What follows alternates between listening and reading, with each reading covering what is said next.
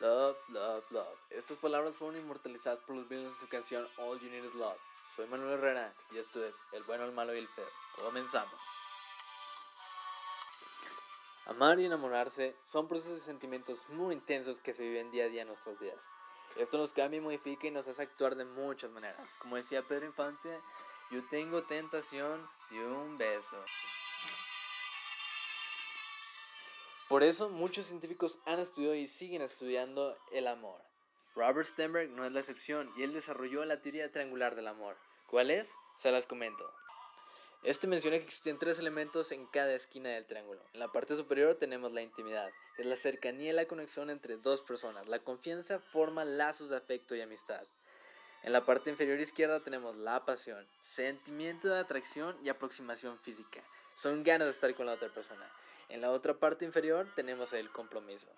Es la decisión de seguir juntos, a pesar de cualquier altibajo.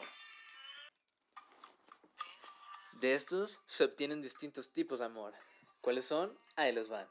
El primero es el cariño. Este está situado en la intimidad. Este hace mención a que son cercanos, confían entre ellos y la amistad es verdadera. Tenemos encaprichamiento, está, está, se encuentra en la pasión. Hay mucha pasión entre ellos. La relación es muy superficial y hay cero compromiso entre ellos. Tenemos lo que es el amor vacío. Este se encuentra en el compromiso. Son relaciones muy largas, pero son debidas al factor compromiso, solamente eso. A su vez, tenemos combinaciones de estas. ¿Cuál es la primera? Ahí los va. Es el amor romántico, es la combinación entre la intimidad y la pasión. Es nada duradera.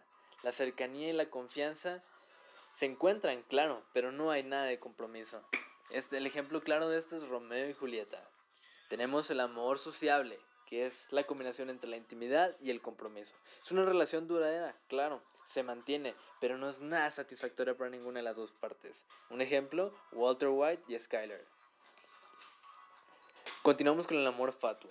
Es la combinación entre el compromiso y la pasión. Las parejas quieren estar juntas, pero no hay mucho en común entre ellas. Es algo muy complicado en esta relación. Pues, un ejemplo, ¿quién no ha tenido un amor no correspondido?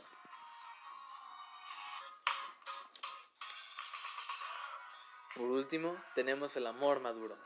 Este dice Stenberg que es el equilibrio del amor.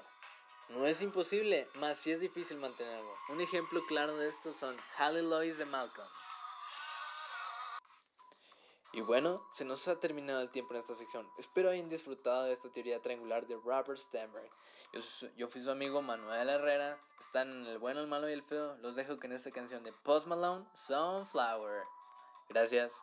Excelente día a todos y hasta la próxima.